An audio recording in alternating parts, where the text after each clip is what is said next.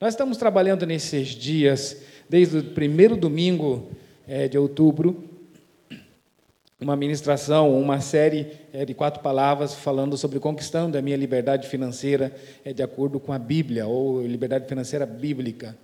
E nós falamos do princípio, desde o início da primeira, usando a história de José, que começa em Gênesis 37.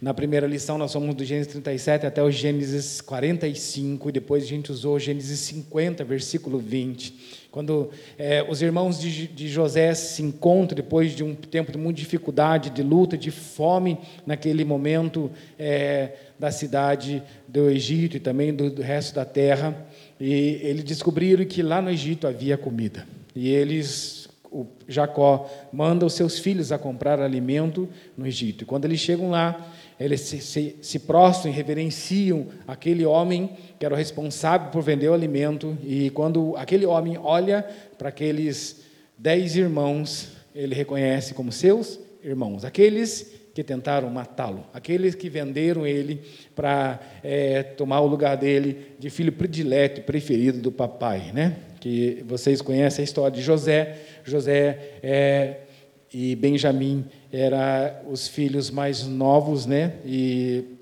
e Jacó gostava muito e expressava o amor por José.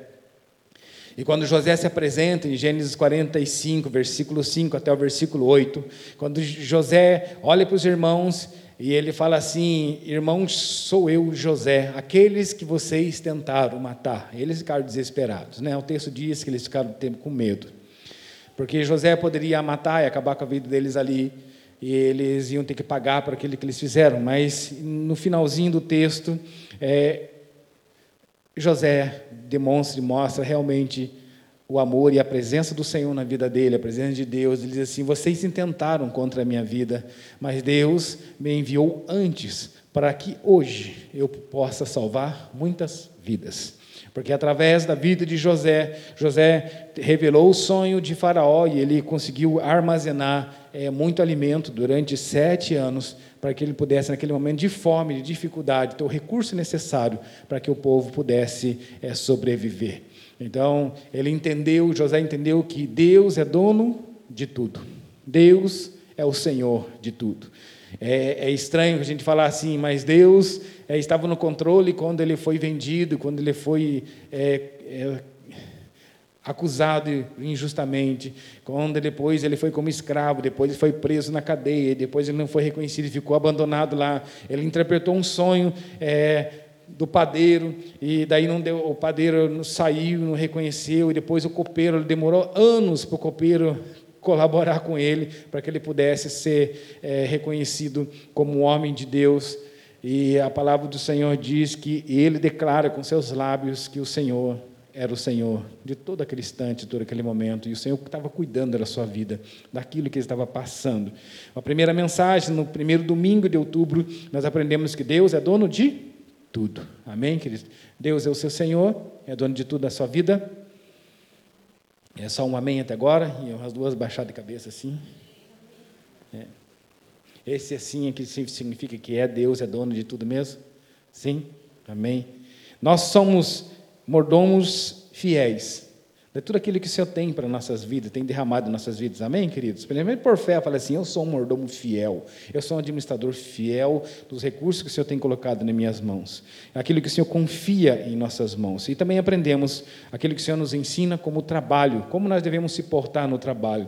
Nós é, citamos e, e, enfatizamos bastante é, que não importa quem é seu chefe, quem é seu supervisor, não importa quem é o seu líder, quem é, é a pessoa que você precisa prestar conta no seu trabalho. O que importa é que você precisa entender que você é crente e você trabalha para o Senhor, indiferente de quem está pisando na tua cabeça, quem está te empurrando, quem está te cutucando, né? Tutucando, ia falar tutucando, né? Quem está te cutucando, quem está te atrapalhando, quem está tentando te dar rasteira, não importa, não importa. O que importa é que a sua postura precisa ser de servo do Senhor, filho de Deus. E filho de Deus faz as coisas para honrar o pai, ou não é? Você não faz as coisas para honrar seu pai? É, quando era, você era mais novo, vamos lá, você é bem mais novo, o pai estava vivo, né? Você não fazia as coisas para honrar seu pai? Você não fazia as coisas com temor? Assim, se eu envergonhar o pai, a chinelada vai rolar, não é? A chibatada vai, né? Hoje a gente fala de discipulado, né? A gente vai fazer discipulado no quarto, né, filho? É, é a mesma coisa, só dá um nome diferente, né? É, nós honrávamos o nosso pai, apesar de, de a gente tinha temor de é, falhar com o nosso pai, envergonhar a nossa família, não é? Então, nós, como servos de Deus, nós também precisamos é, prestar atenção naquilo que fazemos o trabalho. Nosso patrão, nosso chefe é o Senhor Jesus. Qual é a sua postura no seu trabalho? Se você reconhecesse que Jesus Cristo é o seu chefe, como você trabalharia? Amém, queridos? Trabalhamos sobre isso e também é, sobre a postura e como você deve é, usar e trabalhar com dinheiro. A mensagem número dois, nós aprendemos a importância de buscar conselhos, de buscar ajuda, de buscar o toró de palpite das pessoas, porque às vezes no toró de palpite sai alguma sugestão boa que você não tinha conseguido enxergar, olhar. Às vezes você nem vai entrar no, no processo, porque às vezes o mercado que você está imaginando olhando de um lado, mas as pessoas que estão dentro estão. É, tem experiência de mercado, vão falar para você assim, não é viável, e mesmo assim, falou assim, vou encarar porque eu sou uma pessoa de fé, e você vai encarar, ok, queridos? Então, é, a gente precisa buscar é, conselho de pessoas experiências, experientes que levam Deus a sério quando nós tomamos decisões financeiras. E também precisamos é, buscar conselhos como gastar o nosso dinheiro com sabedoria e o ensino bíblico. Principalmente quem é casado, buscar orientação e conselho com sua esposa. Ok, queridos? Primeiramente com sua esposa. Né? Primeiramente com Deus, depois com sua esposa. E você presta atenção naquilo é, que o Senhor ministra através da vida dela na questão. Mensagem número 3, domingo passado, nós trabalhamos sobre o princípio de como contribuir e economizar contribuir, trazer os dízimos ao, é, à casa do tesouro, trazer o dízimo ao Senhor, é, é bíblico. E economizar também isso ensina que é bíblico. Josué, é, José é, economizou para que no dia de dificuldade, no dia de luta, tinha condições de salvar muitas e muitas pessoas. Ah, quando você economiza, você tem condições de ter um recurso extra quando a dificuldade aparece. Ok, queridos? Amém? E a nossa maior dificuldade hoje é aposentar. Então, guarde o dinheiro para aposentadoria, para você gastar pelo menos e ir até ali 8 de março um, comer uma torta, né? Tem gente que aposenta, nem isso consegue, né? Então, é, pelo menos algo você precisa aprender a economizar. Aprenda a economizar, ok? E aprenda a trabalhar com isso. A palavra de Provérbios 3, 9 é, diz assim: honra o Senhor com teus bens e com as primícias de toda a sua renda. A gente precisa aprender a economizar. E depois a gente precisa se esforçar para economizar uma parte daquilo que ganhamos. Nós precisamos se esforçar. Não é fácil economizar, é, não é? é ou sobra para você economizar, queridos? Sobra aí? Quem economiza? Não precisa responder. Né? Provérbios 21, 20, dá para nós pôr ali. Foi um texto que nós é, enfatizamos bastante é, no domingo passado. Eu gostaria que você é, lesse de novo, né? Opa. Isto. E a gente trocou ali é, aquela palavrinha depois do mais. Mais, eu gostaria que você colocasse, é, se isso acontece, o seu nome, né? Que numa época das nossas vidas, é, no início é, da caminhada cristã, é, eu fazia ali igual aquela pessoa que tá, começa com T, O, L, O, né? Para não falar o que, que é, né, queridos? Né? T, O, L, O, né? Linguagem de surdos, né? Então, né? Ou se quiser colocar assim, assim, você vai jeito que você quiser, né? É. Então, o tolo, né? É, gasta tudo antes de receber. E muitas vezes que a gente recebe no quinto dia útil, no quarto dia útil a gente já está devendo, né? Nem recebeu, já está devendo aquilo que você ia receber e vai dever um pouquinho mais ainda. E a palavra do Senhor diz que o sábio armazena, o sábio tem, o sábio garante recursos. Na casa do sábio sempre há alimento, na casa do sábio sempre há provisão, na casa da, daquele que busca a sabedoria do Senhor sempre há bênção. Você vai abrir as portas. É, do seu armário sempre vai estar lá aquilo que você gosta de comer, não aquilo que você gostaria, desejaria, aquilo que você almeja, aquilo que você sonha, né? Mas aquilo que você gosta, né, queridos? Amém? Você tem condições, vai lá. É, no, nível, na, no nível que você tem, nós falamos sobre é, nível de contentamento. O seu contentamento precisa estar baseado naquilo que você tem hoje. Quanto que você recebe?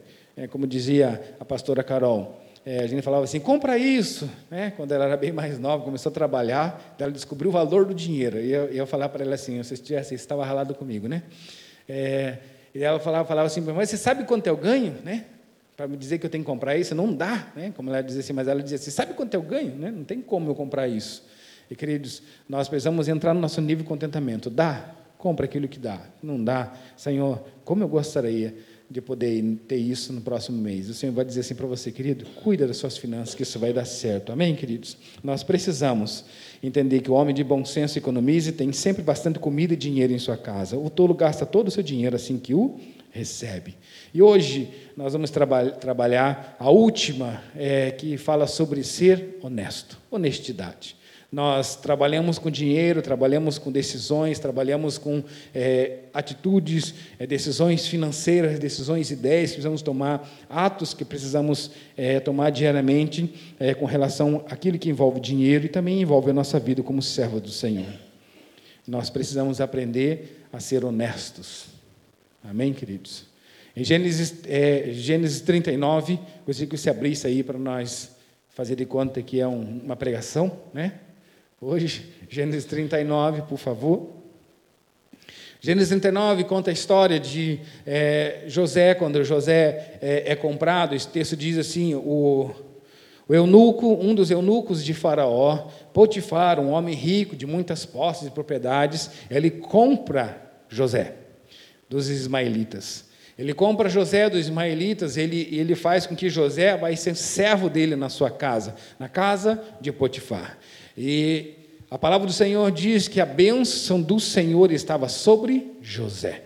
Em tudo aquilo que José fazia, ele, a palavra do Senhor diz que José era um varão abençoado, um varão formoso, era um varão, um varão bonito, né? um cara bonito, era uma pessoa, além de é, ter um rostinho bonito, carismático, era uma pessoa que ele era graciada e, e abençoado pelo Senhor. O texto diz que eunuco viu, o dono de, de José, começou a ver que José tinha uma graça de Deus. E ele começou a dar as coisas dele para que José cuidasse.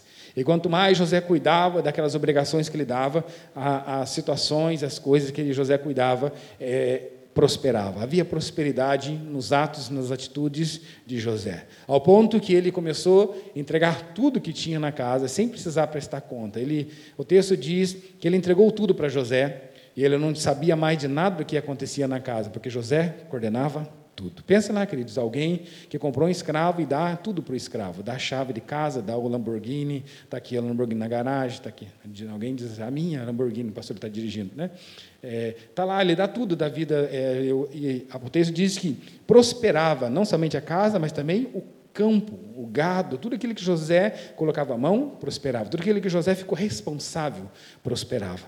E menos o texto diz no finalzinho lá, dá para você, vamos abrir lá, que vocês abriu já? Deixa eu ver se o que eu.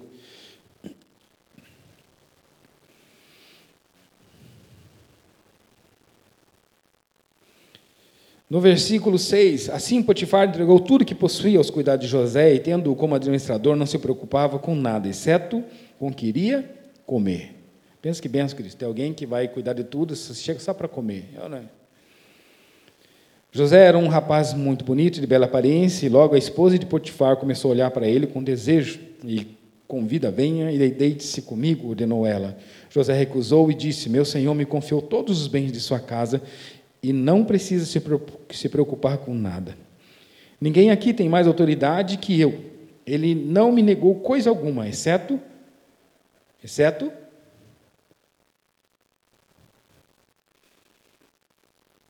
Na minha versão diz assim: exceto a senhora, pois é mulher dele. Como poderia eu cometer tamanha maldade?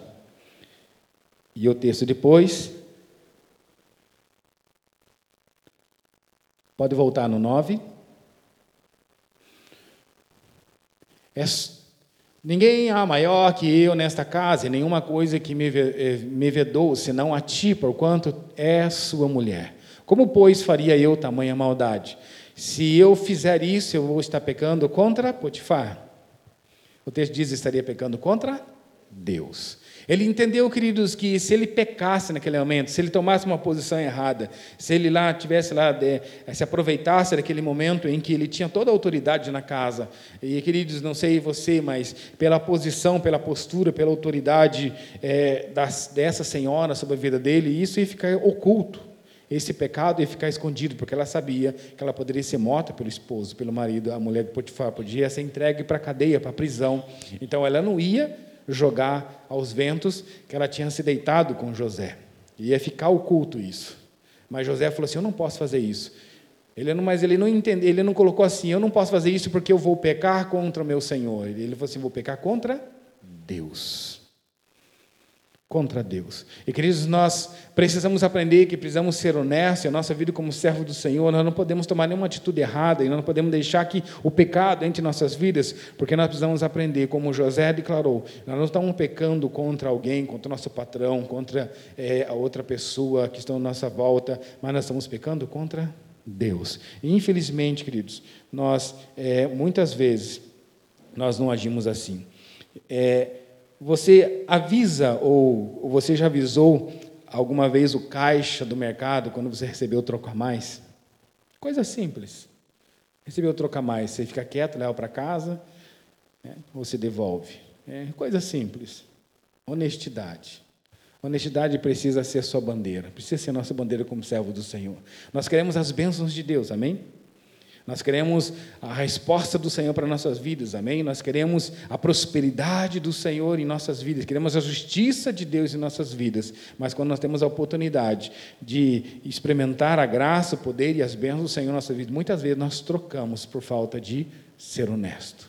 Muitas vezes nós trocamos por falta de algumas uns valorinhos a mais, uns centavos a mais, é, que vem de troco errado. A gente precisa tomar cuidado com isso. Você já tentou vender alguma coisa e se sentiu tentada a não dizer toda a verdade para não perder a venda?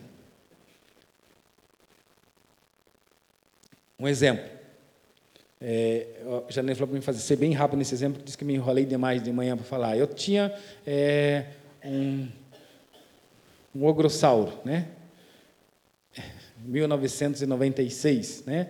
É, um tipo, um tipo cinza, né? O Juarez lembra, né? Tipo cinza. Tipo cinza, querido. Estava bem estouradão, bem feião, bem estouradão e velho já, e a, tampa traseira ela era o ar condicionado, dependendo da lombada que você passava, ela abria, ventilava e fechava, né? Então não tinha como fechar, a gente não conseguia comprar aquela travinha, o negócio não fechava, não achávamos ferro velho. Eu fiquei um tempo com ele. Eu queria dizer, eu, é, e o menino queria comprar, um menino que participava aqui da igreja, eu falei assim, quero comprar o tipo porque eu gosto do carro, queria ter um carro assim. E eu falei, cara, mas está assim, assim, assim, assim, está com problemas, é, tem algumas coisas que eu preciso arrumar, tem, tem umas partes do motor que tem durepox, né? tinha durepox, a gente levou para fazer revisão, é, os caras o cara tirava, com, pegava aquelas ponteirinhas e batia assim para tirar os durepox, né? Que colaram com durepox, as, as vedação que estava vazando, né? E arame, né? algumas coisas com arame cozido lá, não sei como não estourou, acho que, que nem o menino diz assim, os anjos estavam com o Senhor, pastor, porque era para ter estourado isso faz muito tempo, né? Depois, mas você não sabe o poder dos meus anjos, né? E eu, para mim vender, eu falei, cara, tá assim, assim, assim, e se quer comprar, vai estar tá desse jeito, você vai ter que gastar dinheiro para arrumar. Né? Eu falei assim, não, eu quero comprar. Né? Eu poderia simplesmente, está aqui, cara, está andando, está bom, o motor está bom, está redondinho, né? É, tá top o motorzinho, tá, não está fumaceando nada. Eu podia contar assim para ele, deu as voltas, ele gostou e eu dar o valor e ficar. Mas não, quer dizer, eu não posso fazer assim. Eu falei para ele, o negócio está feio. Mas que é?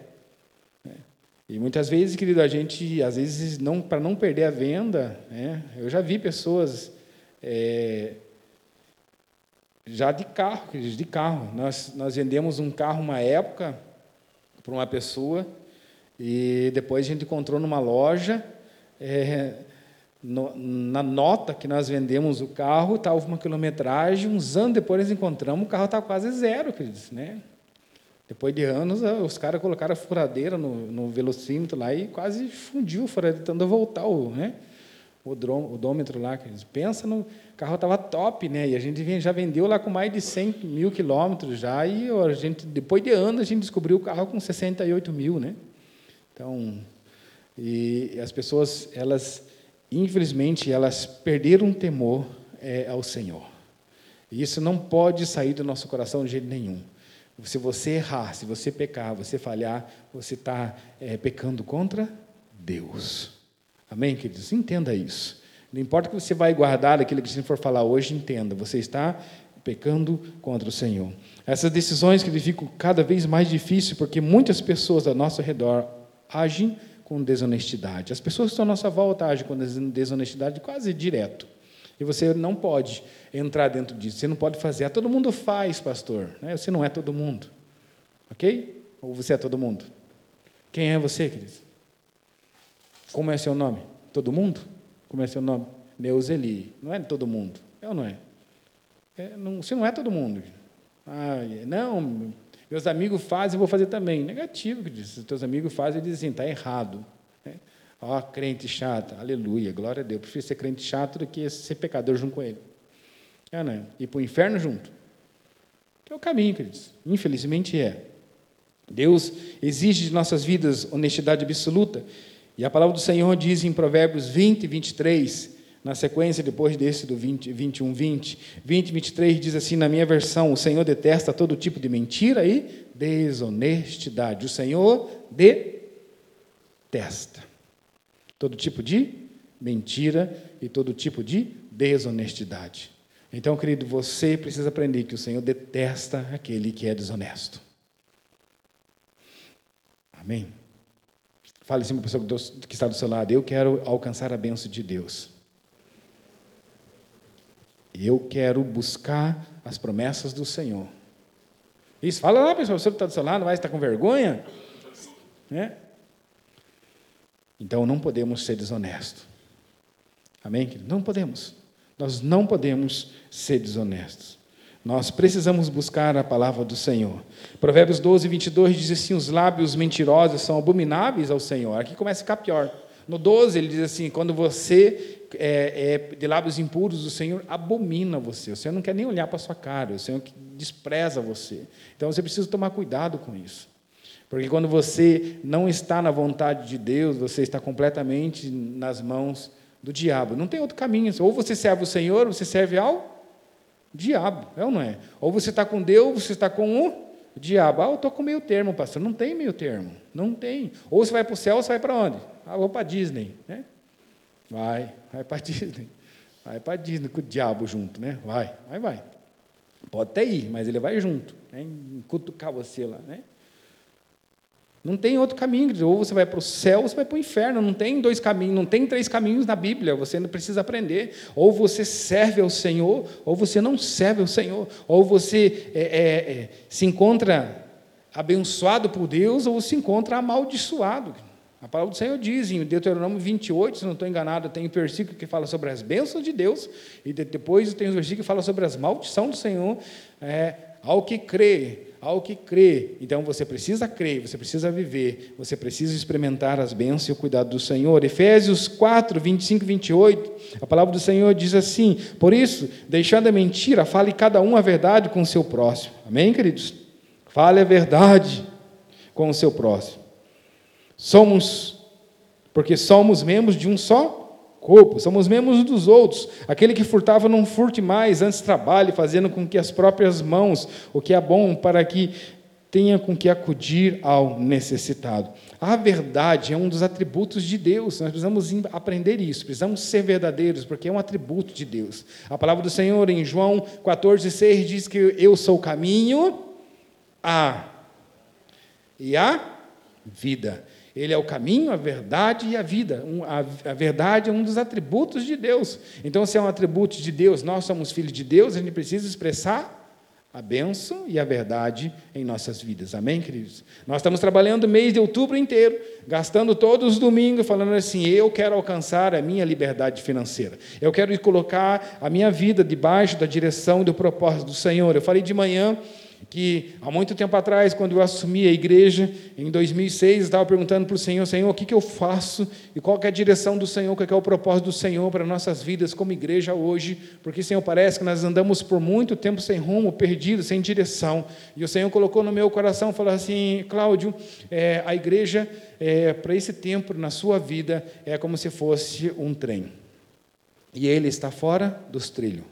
Trem fora do trilho anda? Não anda emperra, é ou não é? Emperra, tomba. E alguns estavam emperrados, estavam tombados, estavam virados, uns estavam lá atravessados.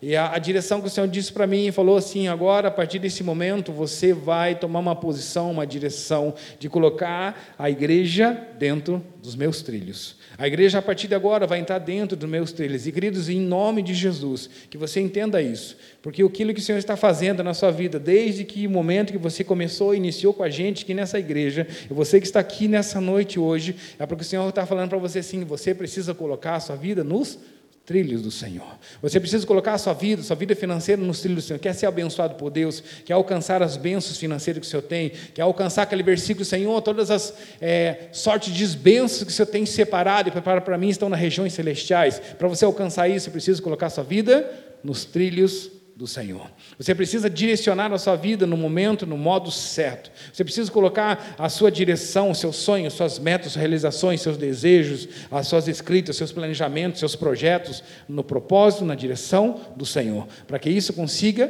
caminhar, para que você consiga chegar em um lugar ao outro. E a palavra do Senhor continuou dizendo para mim, sim, o Senhor ministrando no meu coração é uma, uma, dos modos que o Senhor fala comigo. Não sei como ele fala com você. Talvez você consiga ouvir diferente. Ele fala assim: vai chegar um momento em que você vai chegar em algumas estações.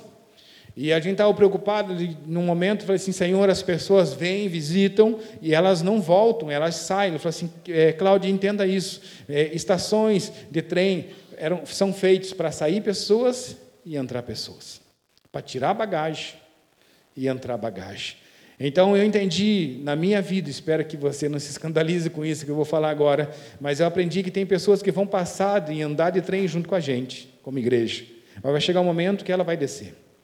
Mas Deus vai colocar pessoas novas dentro. E vai chegar um momento em que a bagagem que estava ali, que estava colocando peso até você chegar naquela estação, vai ser tirada. E vai colocar bagagens novas. Então, que realmente você se coloque na presença de Deus e sirva para a sua vida isso, que você chegar no momento que você está, fala assim, Senhor, hoje estou no dia 27, é isso?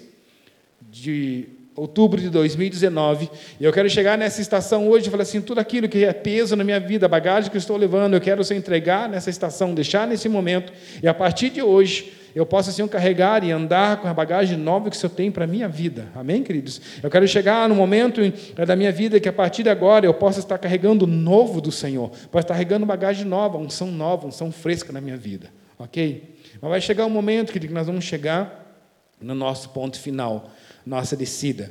E quando a gente vai viajar, a gente chega no lugar que a gente vai se propor a chegar, na linha de, de, de chegada, no final daquilo que a gente vai. A gente vai fazer para usufruir de algumas coisas. É, não é? Você vai viajar para fazer alguma coisa. Então, que a hora que você chegar no seu final da sua viagem, você possa olhar para trás e falar assim: Senhor, obrigado, porque o Senhor tem me abençoado. Eu pude chegar aqui. Né? Eu estava viajando esses dias, eu não, não, tem, não sei quanto você, mas é como é bom a gente voltar para casa, é, não é? Como é bom a gente voltar para casa. Como é gostoso você é, poder chegar e como é bom. Eu gosto assim quando chega ali, cruza assim aquela descidinha da Itmarsum, foi assim, estou chegando em casa. Como é bom essa sensação, né, queridos? Chega a dar uns gritos às vezes lá no carro sozinho, né? Quando estou sozinho, a gente aproveitar. Né? Como é bom a gente retornar para casa, como é bom a gente sair, fazer as coisas, mas como é bom a gente voltar. Então, é, a palavra do Senhor, ela fala que a gente precisa viver a verdade, a gente precisa experimentar o cuidado é, daquilo que nós fazemos, daquilo que nós falamos. Além disso, o Senhor nos ordena refletir o seu caráter, que é honesto e é santo. 1 Pedro 1, versículo 15, versículo 16. A palavra do Senhor é assim: tornar-vos santos também, vós mesmos em todo o vosso procedimento. Nós precisamos ser santo em tudo aquilo que fazemos, porque está escrito. O que está escrito? Sede santo, porque eu sou santo. A santidade do Senhor, ela precisa ser expressa, precisa refletir em nossas vidas. Meu pai sempre falava assim: filho, eu não tenho muita coisa para ensinar vocês, porque estudar, não estudei quase nada. Né? Eu ia para a escola para levar é, reguada na mão e mais nada, daí chega um momento que eu desisti da régua, né? Então já não queria ir mais. Né? O meu pai não estudou muito. Mas ele falou assim: uma coisa que eu quero deixar para vocês, que vocês aprendam, sejam honestos e sejam responsáveis. Se você falou que vai fazer, problema seu, vai ter que cumprir, vai fazer. Que ninguém fale mal de você dizendo assim: ele falou isso e não cumpriu, ele disse que ia fazer e não fez. Então, nós precisamos aprender a ser honestos. Precisamos aprender a ser responsáveis. Amém, queridos? Então, nós temos é, um atributo do Senhor, nós temos um atributo de Deus sendo verdade em nossas vidas. E a palavra do Senhor diz que nós precisamos viver e ser identificados como pessoas que falam a verdade. Amém? Amém, queridos? Até mesmo contra as pessoas que estão erradas, queridos. Porque quando você vê que a pessoa está errada, vê que a pessoa está com um problema, vê que a pessoa está indo para o inferno, e você fica quieto, a palavra do Senhor diz que você está conivente com o pecado daquela pessoa. O que, que ele está querendo dizer? Que você está concordando com o pecado dela. O que, que ele está querendo dizer? Que você está pecando junto.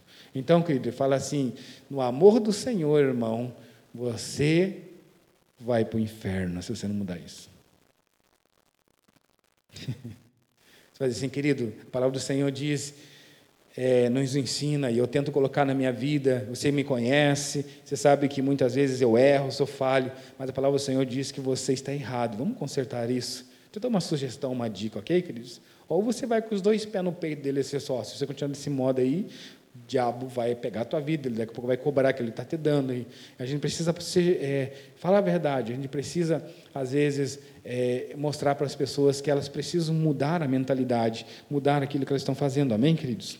A palavra do Senhor, em João 8,44, ele fala sobre as características de Satanás. João 8,44, você pode colocar aí anotar para você ler, ficar de tarefa em casa, ok, queridos? Fora Gênesis 39, que vocês vão ter que ler o restinho. Mas João 8,44, ele diz, ali está tá ali em cima, ali, vocês pertencem ao. É, Uxi, olha o texto quando começa, né? E o texto quando começa? Quando você mente, você pertence a quem, queridos? Quem é seu pai quando você mente? Que é isso? Quem é filho do diabo aqui? Não precisa responder, sou eu, né? Eu sou mentiroso. Não. Né? A gente precisa viver a verdade, não pode, porque a gente é, entra embaixo dessa maldição. Você quer?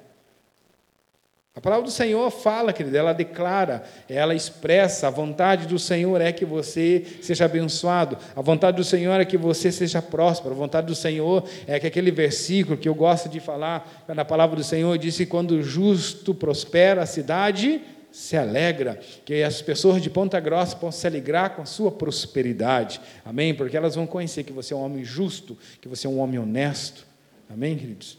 Que você é um homem verdadeiro e a bênção do Senhor está sobre você. Amém? E a palavra do Senhor diz que os, é, Satanás é o pai da mentira. O Senhor deseja em nós o seu caráter de honestidade, em vez da natureza desonesta do diabo. Deus estabeleceu um padrão de honestidade por quê, queridos? Porque nós não podemos, é, não podemos, se nós somos desonestos, nós não tem como, a palavra do Senhor, não podemos ser desonestos, amar a Deus.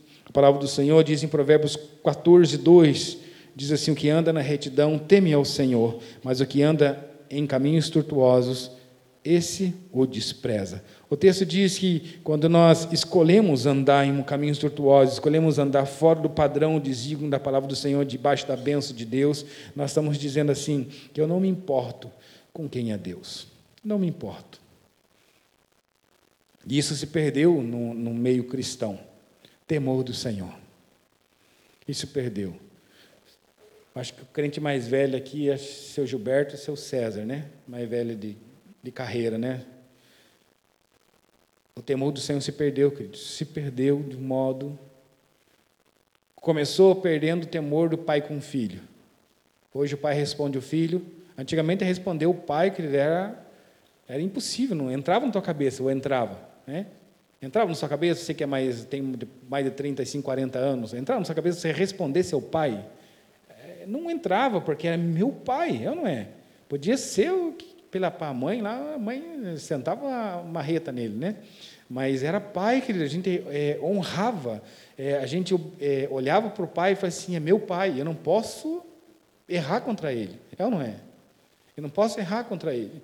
E isso se perdeu, porque hoje o filho dá dedo no pai, o pai já não tem momento nenhum, já falei semana passada sobre honra, a honra se perdeu, e infelizmente, pior que isso, é nós, como filhos de Deus, nós perdemos o temor do Senhor. Nós queremos as bênçãos de Deus, queremos que o Senhor derrame sobre nossas vidas, mas o Pai, quando está triste conosco, Ele vai conseguir derramar as bênçãos sobre nossas vidas? O Pai nos dá para aquilo que nós somos, não para aquilo que fazemos. É ou não é? Mas Ele diz assim: Eu não posso abençoar o seu erro. Ou não é? Não sei quando você fazia assim, quando você errava alguma coisa, o Pai assim, Ele não te batia, mas você vai de castigo, fica de castigo um pouquinho, vai para o teu quarto, né? Aí depois o Pai vinha e conversava e depois as coisas voltavam ao normal e você é abençoado, você experimentava do amor de Deus, do seu pai de novo, é, não é? Com Deus é a mesma coisa, Deus é seu pai. Quando você erra com ele, você não vai ficar esperando que ele olhe para o lado e fale assim, não, meu filho mesmo, ele é homem, ele é falho, né? Eu vou ter que derramar as bênçãos sobre a vida dele. Não, queridos, não. Não, Deus ama você, amém? Deus ama você mas a correção dele vai vir. Deus ama, é, Deus disciplina aquele que ama, né? não é isso que diz o versículo, o texto? Deus vai disciplinar, e você não quer entrar na disciplina de Deus, não é verdade? Chega da disciplina de Deus, é não é, querido? Chega. É não é? O homem fala assim, Senhor, na sua manhã de oração, no momento de oração, Senhor, estou prontinho para ser abençoado do Senhor. Estou prontinho, Senhor. Está aqui, ó. Facinho, facinho para as bênçãos derramar na minha vida. Né? Se eu tenho tantos planos e projetos, com todas as bênçãos para derramar na minha vida, eu não quero mais experimentar dificuldade, luta, justiça do Senhor, né? A graça, a misericórdia do Senhor se derramando, a graça do Senhor longe, porque eu estou em erro, em pecado. Para com isso, queridos. Ok? Amém? Vamos buscar voltar a ter temor pelo Senhor. Quando você for fazer alguma coisa errada, fala assim: eu não posso, como José. Como José, em Gênesis 39, eu não posso pecar contra Deus. Há uma mentirinha. Não. Você vai pecar contra Deus. A mentirinha vai fazer que você mude de pai. A mentirinha vai, você vai dizer assim, mentindo, não quero mais saber desse Deus aí. Quero, gosto, gosto do outro, do vermelhinho, chifrudinho, que o pessoal pinta por aí. Mais legalzinho ele. Amém, queridos? É a palavra do Senhor, a gente precisa ser honesto, e eu preciso ser honesto com você também. Ok? Eu esqueci de manhã, mas domingo que vem eu falo para quem está de manhã, se você estiver de manhã eu vou ouvir de novo. Eu estou ministrando desde primeiro domingo de outubro até no dia de hoje, em outubro inteiro, falando sobre é, a sua vida financeira. A palavra do Senhor diz, no versículo assim, conhecereis a verdade, a verdade vos libertará. Querido, se você roubar o Senhor nos dias, na oferta, nas premissas, problema seu, tá? Que você sabe que você tem que fazer. Se você não cuidar do seu dinheiro, se você não ah, aprender e viver de acordo com o padrão que o Senhor tem para a sua vida, para que você alcance a prosperidade que eu ensinei você. Agora você não pode dizer assim, Deus, eu não sei. Eu não sabia, Senhor. Então é perigoso, queridos. Eu estava estudando na última assim, e o Senhor estava ministrando sobre isso. Falei assim: veja agora como é grave isso na vida da igreja como é grave. Se você não entrar nos padrões de Deus, o seu trem vai descarrilhar. Ok? Se você não entrar e colocar seus trilhos de acordo com o padrão do Senhor, você vai fazer uma curva diferente. E cadê os trilhos? Você está fora dos trilhos do Senhor.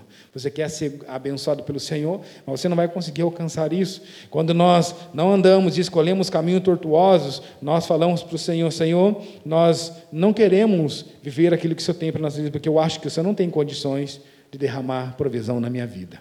Quando nós escolhemos não a vontade de Deus, não o caminho do Senhor, nós falamos para Deus: eu estou escolhendo isso porque eu acho que a minha ideia, o meu sonho, o meu projeto é melhor que o seu e o seu está errado. Né? O Senhor não vai conseguir suprir a minha vida. Então eu preciso fazer e dar esse jeitinho aqui brasileiro para conseguir isso, ok, queridos? Mateus 6,33 diz. É, Todas as coisas serão acrescentadas na minha vida e depois eu vou buscar o reino de Deus e a sua justiça, não é verdade? Não é verdade que diz isso? Não, não, não é verdade.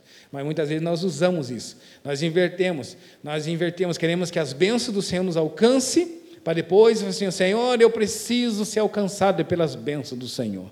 Eu preciso, Senhor, da solução do Senhor para sair dos problemas que eu me envolvi. Preciso das bênçãos financeiras, dos milagres do Senhor financeiro. O Senhor derrama os milagres. Ele falou assim: depois que o Senhor derramar, aí eu vou ter tempo de consertar a minha vida, pagar as minhas dívidas, como o pastor ensinou que eu tenho que pagar minhas dívidas, para não ficar preso com as pessoas que estou devendo. Que a palavra do Senhor diz que eu se torno escravo daquele que eu devo. E, e fala vários montes de versículos, você vai falar os versículos na presença de Deus. E fala assim: depois, Senhor, eu vou buscar o seu reino, falar de Jesus, do amor de Jesus para as pessoas, e também depois eu busco a sua justiça. Não, o texto diz que você precisa buscar o reino de Deus e a sua justiça.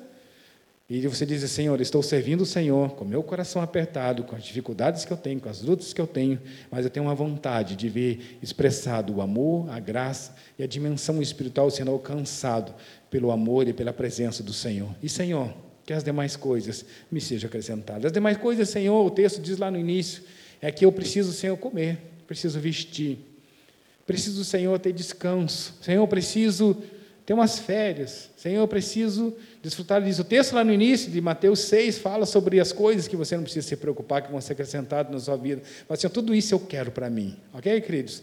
É um bom versículo, um bom capítulo para você colocar em oração na presença de Deus. Não sei se você já descobriu isso uma chave que o Senhor fala, orando a palavra, né? Quando tem alguns é, livros que falam sobre isso. Um Mateus 6 a 1. O que, por que você não pode é, o que, que você precisa, o que você necessita que seja acrescentado? Né? O Senhor diz: por que você se preocupar com o que comer, com o que vestir? Me sirva e isso vai ser derramado na sua vida. Lê lá no início, você vai ver as coisas que o Senhor fala sobre você não se preocupar. Nós precisamos aprender, queridos, que muitas vezes nós temos agido como se Deus fosse incapaz de descobrir a nossa desonestidade e não tivesse poder para nos disciplinar. Muitas vezes agimos assim. Achamos que Deus não vai ver o nosso pecado. Achamos que Deus não vai ver a nossa desonestidade. Se realmente cremos que Deus que Deus nos disciplinará, deixaremos de agir desonestamente. Quando o Senhor vai pesar a mão em nossas vidas, você vai precisa pensar melhor, assim, eu não posso pecar contra Deus. Amém, queridos? Quando nós é, aprendemos é, que quando somos desonestos nós não conseguimos amar a Deus, porque o comportamento honesto é uma questão de fé, é uma questão de entender que Deus, mesmo invisível, Ele sabe de todas as nossas decisões e Ele sabe que as nossas decisões devem e precisam ser honestas, porque nós vivemos por fé, amém, queridos? Deus estabeleceu o padrão de honestidade porque nós não podemos ser desonestos e amar o próximo. Não tem como a gente ser desonesto e amar o próximo. A palavra do Senhor diz: se você amar seu semelhante, tanto como ama a si mesmo, você não vai enganá-lo. Se você ama a pessoa, o seu próximo, você não vai tirar proveito dele. Uma frase que o pessoal usa bastante, né? não sei se você já usou na sua vida, se já escutou, né? que seria do inteligente se não tivesse. Que, que, qual que é o resto que você usou? Já ouviu? Que seria inteligente se tivesse o tolo, né? É, né? Se, não, se não tivesse um Zé Oreia, como que eu ia ganhar dinheiro do Zé Oreia? É? Você dá o jeito de você ganhar. É, e a, a, palavra do Senhor diz: não tem como você, como que você quer amar o próximo, você vai roubar, vai tirar as coisas dele. O amor não faz mal a ninguém. O amor não faz mal a ninguém. Quando agimos desonestamente, roubamos algo de uma pessoa, embora possamos enganar a nós mesmos com o pensamento de que nada, que apenas a empresa, apenas alguma coisa está acontecendo, é, que está sendo roubado, que você está burlando, que você está fazendo algo, é, mas Deus está vendo. Deus está vendo. Toda vez que você é desonesto, você não consegue demonstrar amor pelo próximo, porque você está enganando o próximo. Deus estabeleceu o padrão de honestidade, porque a honestidade estabelece credibilidade para que o evangelho seja eficaz. Quando você erra ou quando você falha, a bênção e a palavra do Senhor fica manchada. Filipenses 2,15 fala assim: para que vos torneis irrepreensíveis e sinceros, filhos de Deus, inculpáveis, no meio de uma geração revertida e corrompida, na qual resplandecei como luzeiros no mundo. A palavra do Senhor diz assim: comportamento honesto é o comportamento honesto permite demonstrar a realidade de Jesus àqueles que ainda não conhecem. Nós precisamos servir ao Senhor com honestidade. Amém, queridos? Nós, eu já usei uns domingos atrás, quando você peca, e você talvez já usou isso, eu já usei, já é, posso até dizer que é julguei, no, no, dia vou prestar conta disso que eu falei, então não tem como mais voltar atrás, né, da que a gente fala. Algumas pessoas falharam comigo em algumas situações, e a, a, minha frase, que essas frases que saiu dos meus lábios, falou assim, lá ainda diz que é crente, né? Não sei se você já. É lá, da igreja tal ainda lá. Né? Coitado do pastor desse miserável. Né?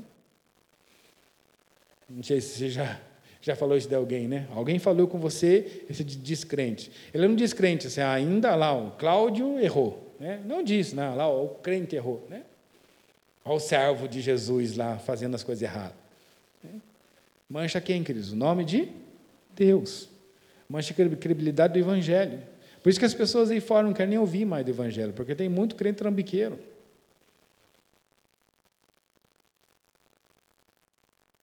Muito crente trambiqueiro. Tem pessoas aí que a gente conversa, é, empresários, que falam assim: se for crente, não. Tem uns que falam assim: se for crente, eu pego. Tem uns que falam assim: se for crente, não quero nem vestido de ouro aqui na minha empresa.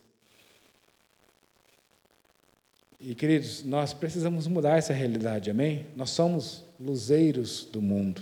Filipenses 2,15 diz que nós somos luzeiros do mundo, precisamos resplandecer como luzeiros. A nossa vida precisa refletir a graça e a presença do Senhor. Amém? A santidade de Deus precisa ser verdade é, para a vida das pessoas. Nós aprendemos que Deus estabeleceu o padrão da honestidade, porque a honestidade confirma a direção de Deus. Provérbios 4, 24 e 26 diz assim: Desvia-te de ti a falsidade da boca, e afasta de ti a perversidade dos lábios. Os teus olhos olhem, dire... olhem direito, e as tuas pálpebras diretamente diante de ti. Pondera as veredas de teus pés, e de, teus... e de todos os teus caminhos sejam retos. Ao ser totalmente honesto, todos os seus caminhos serão retos. Escolher andar pelo caminho estreito da honestidade elimina muitas possibilidades de desonestidade. O caminho estreito o caminho estreito de ser honesto é muito difícil. É estreito mesmo, você precisa prestar atenção e cuidar com as suas decisões, porque você precisa assim: eu preciso ser fiel ao Senhor. Eu não posso errar. Amém, queridos? Eu não posso errar. Um exemplo aqui bem, bem sem graça, né? É, a gente vê lá, quem acompanha futebol, tem uma posição de goleiro, né, queridos? O goleiro se errar uma, foi o boi com a corda, né, como diz o pastor Mike, é ou não é? Se o goleiro falhar, que ele levar o gol, uma falha, a mão de alface, né, já coloca um monte de coisa, né? O goleiro, o único cara do time que não pode errar, não pode furar o chute, não pode, o cara tem que ser perfeito. E a mesma coisa como se fosse nós, queridos. Nós precisamos andar na direção do propósito de Deus e tentar no máximo não errar. Se nós errar, vai ser um erro.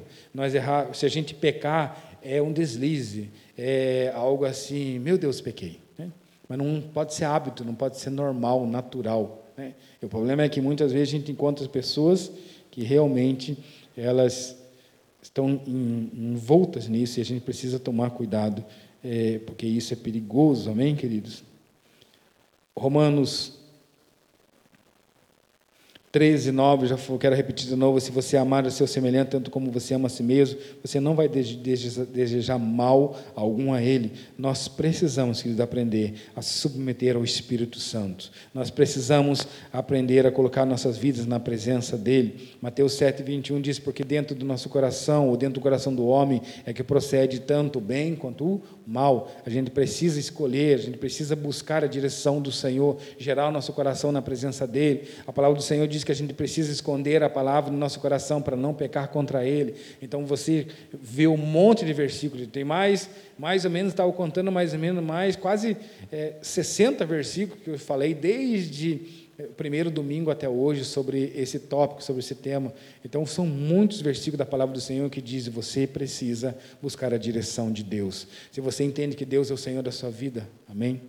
Deus é o Senhor de sua vida, Deus é o Senhor de tudo. Você quer ser guardado, abençoado e protegido pelo Senhor? Você quer alcançar as bênçãos e a, e a misericórdia do Senhor sendo derramada em outra dimensão na sua vida?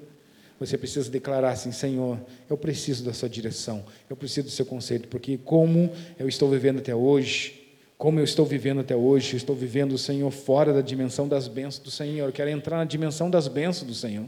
Eu quero entrar na dimensão do propósito, do desígnio que o Senhor tem para a minha vida. Eu quero, Senhor, experimentar aquilo que o Senhor diz na Sua palavra, que eu sou mais do que vencedor realmente, que a alegria do Senhor é minha força. Eu preciso disso sendo verdade em minha vida. Senhor, hoje eu não enxergo isso, hoje eu não encontro isso, hoje eu não vejo isso. Eu preciso que isso seja uma verdade em minha vida. Amém, queridos? Esse que você quer?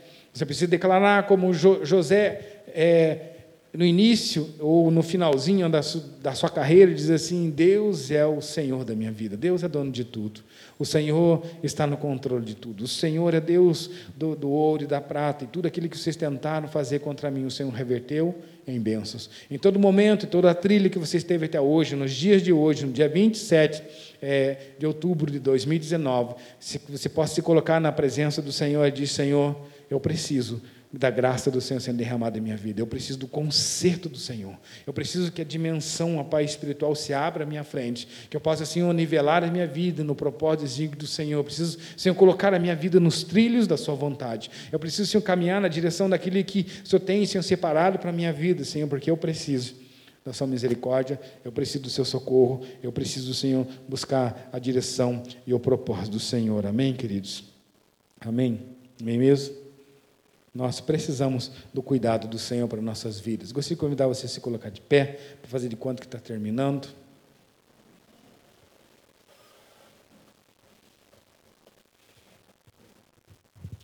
Feche seus olhos, coloque sua vida na presença de Deus.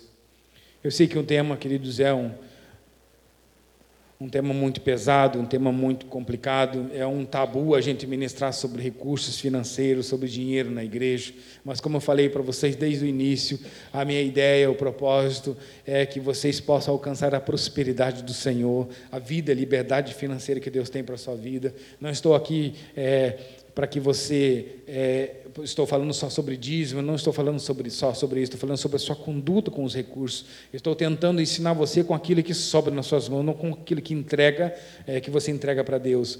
Aquilo que você entrega para Deus é bênção do Senhor, aquilo que você entrega para o Senhor, para a igreja, é bênção é, e atinge outras pessoas. Eu estou ministrando na posição em que aquilo que você faz com o resto que sobra nas suas mãos, é isso que você precisa atender. Fala assim, Senhor, sobra os recursos nas minhas mãos. Eu preciso, assim, que eles se multipliquem. Eu preciso, preciso que eles se. É, tripliquem, Senhor, se for necessário.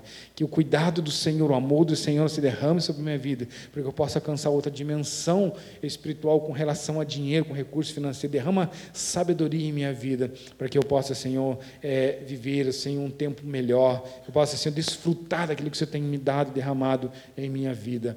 Amém, querido? Comece a orar e se colocando na presença de Deus. Talvez você precise falar assim, Senhor, eu passei por tantas dificuldades, tantas lutas na minha vida, por causa de desonestidade de pessoas. Talvez você vai se colocar na presença de Deus e falar assim, Senhor, eu preciso ser honesto na sua presença. Porque até hoje, Senhor, e algumas vezes, ó Pai, eu falei nessa situação, nessa circunstância. Eu errei, Senhor, com a minha honestidade. E eu não quero que essa, essa porta, essa brecha continue, Senhor, dando liberdade para que Satanás atrapalhe minha vida financeira, que Satanás atrapalhe a minha prosperidade. Me ajuda, Senhor, a alcançar, ó Pai, a dimensão espiritual, Senhor, de restauração, de transformação da minha vida me ajuda, Senhor, a experimentar do amor do Senhor. Me ajuda, Senhor, a experimentar das bênçãos que o Senhor tem para a minha vida. Me ajuda, Senhor, a viver com honestidade. Muda minha mente meu coração. Toca em minha vida, Senhor, e restaura. Eu preciso, Senhor, da bênção do Senhor. Eu preciso da direção do Senhor. Talvez você entrou aqui, querido, querendo ouvir uma palavra do Senhor, dizendo assim que o Senhor vai transformar, que o Senhor te ama, Ele te ama e quer transformar a sua vida. Você ouviu isso desde o início de um modo diferente, sim, mas aquilo que o Senhor tem para ministrar na sua vida, querida, é que você precisa entender que Ele é dono de tudo. E se Ele é o Senhor da sua vida, se Ele é o Senhor de tudo, e você tem declarado, vivido isso, você tem falado isso, mas você não tem experimentado a dimensão de bênçãos que Ele tem para derramar para você, se tem visto sua vida travada, se tem visto sua, a sua vida paralisada, se tem visto dificuldade atrás de dificuldade, vivendo de luta atrás de luta, e parece que as coisas nunca vão dar certo, parece que nunca destrava, e que talvez você precise se colocar na presença de Deus e perguntar: Senhor, aonde tenho falhado? Aonde eu tenho falhado? O que falta, Senhor, para que as bênçãos do Senhor se derrame, igual antigamente era ministrado, Senhor, nas igrejas, que a unção sem limites do Senhor atinja a minha vida, que a unção sem limites do Senhor toque a minha vida, que a unção sem limites do Senhor seja verdade em minha vida, que o mover do Senhor, ó Pai, seja algo sobrenatural no meu coração e na minha mente. Se coloque na presença de Deus. Você sabe como está a sua vida financeira. Você sabe como está o seu propósito, desígnios com relação aos procedimentos de princípios do Senhor. Você sabe, o Senhor sabe qual é a intenção do seu coração.